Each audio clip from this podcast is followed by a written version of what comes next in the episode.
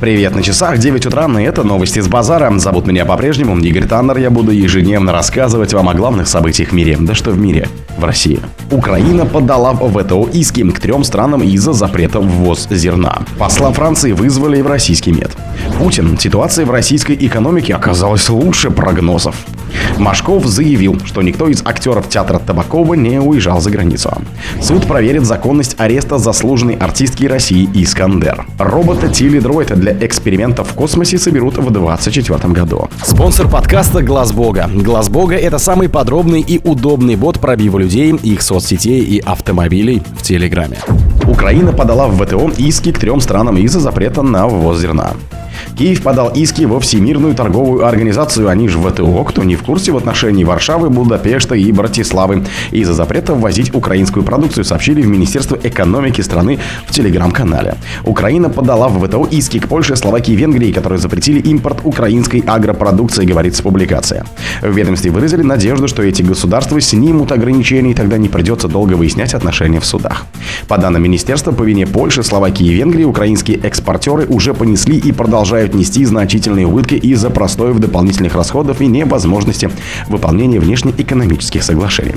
В минувшую пятницу Европейская комиссия решила не продлевать ограничения на ввоз четырех наименований украинской сельхозпродукции в несколько приграничных государств Евросоюза, но обязала Киев ввести меры по контролю за экспортом. Посла Франции вызвали в российский МИД. Посла Франции Пьера Левин вызвали в российский МИД из-за ситуации с журналистами, которым отказали в допуске на пресс-конференцию президента республики Эммануэля Макрона перед саммитом G20 в Нью-Дели, сообщили в ДИП-ведомстве. Выражен решительный протест в связи с дискриминационным и откровенно русофобскими действиями представителей французских властей в отношении корреспондентов РИА Новости и главного редактора издания Russia News на саммите группы двадцатки в Нью-Дели, которым в грубой форме было отказано в допуске на пресс-конференцию президента Франции Эммануэля Макрона Макроном, говорится в комментарии, опубликованном на сайте МИДа. В ведомстве обратили внимание на недружественные акты Парижа, вопиющим образом нарушающие основополагающий принцип свободы прессы и препятствующие ей представителям выполнять свою работу. Отказ французских организаторов принести извинения за свои действия, в том числе за попытку завладения телефонами российских журналистов, на которые велась съемка этого безобразного инцидента, вновь свидетельствует о твердом намерении Парижа придерживаться в отношении российских СМИ режима сегрегации, добавили в МИД развития. Путин. Ситуация в российской экономике оказалась лучше прогнозов. Ситуация в экономике России по ключевым показателям оказалась значительно лучше прогнозов, сообщил Владимир Путин на совещании по проекту бюджета на 24-26 годы. В целом можно сказать, что этап восстановления российской экономики завершен. Мы выдержали абсолютно беспрецедентное внешнее давление, санкционный натиск на ВВП России вышел на уровень 2021 года, и теперь важно сформировать условия для дальнейшего стабильного и долгосрочного развития, сказал президент.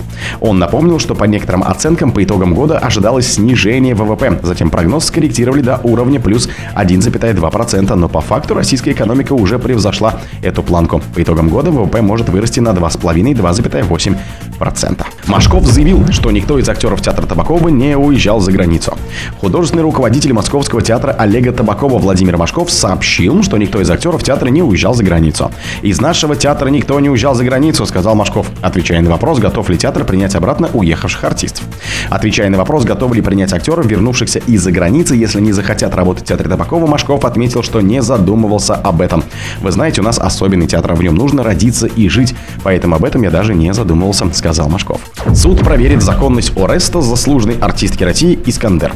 Пензенский областной суд 20 сентября рассмотрит жалобу на арест заслуженной артистки России Рамили Искандер, она же Хисамова, по делу о покушении на сбыт наркотиков, сообщили в пресс-службе суда.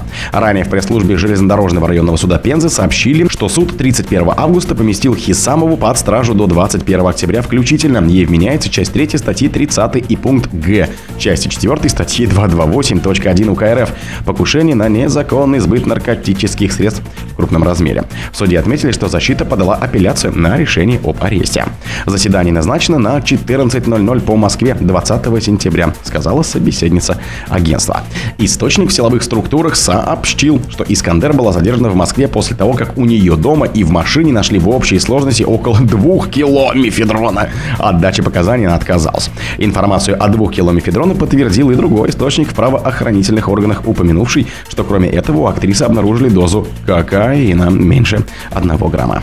Робота Теледроид для экспериментов в космосе соберут в 2024 году. Первый рабочий образец российского робота Теледроид, предназначенного для проведения экспериментов в космосе, будет собран в начале 2024 года, сообщил в интервью управляющий директор НПО «Андроидная техника» предприятия разработчика робота Евгений Дудоров.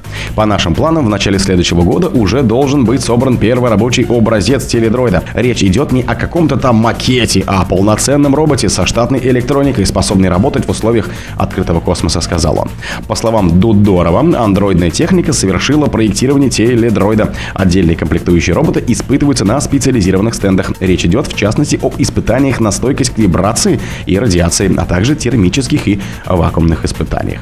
О других событиях, но в это же время не пропустите. У микрофона был Игорь Таннер. Пока.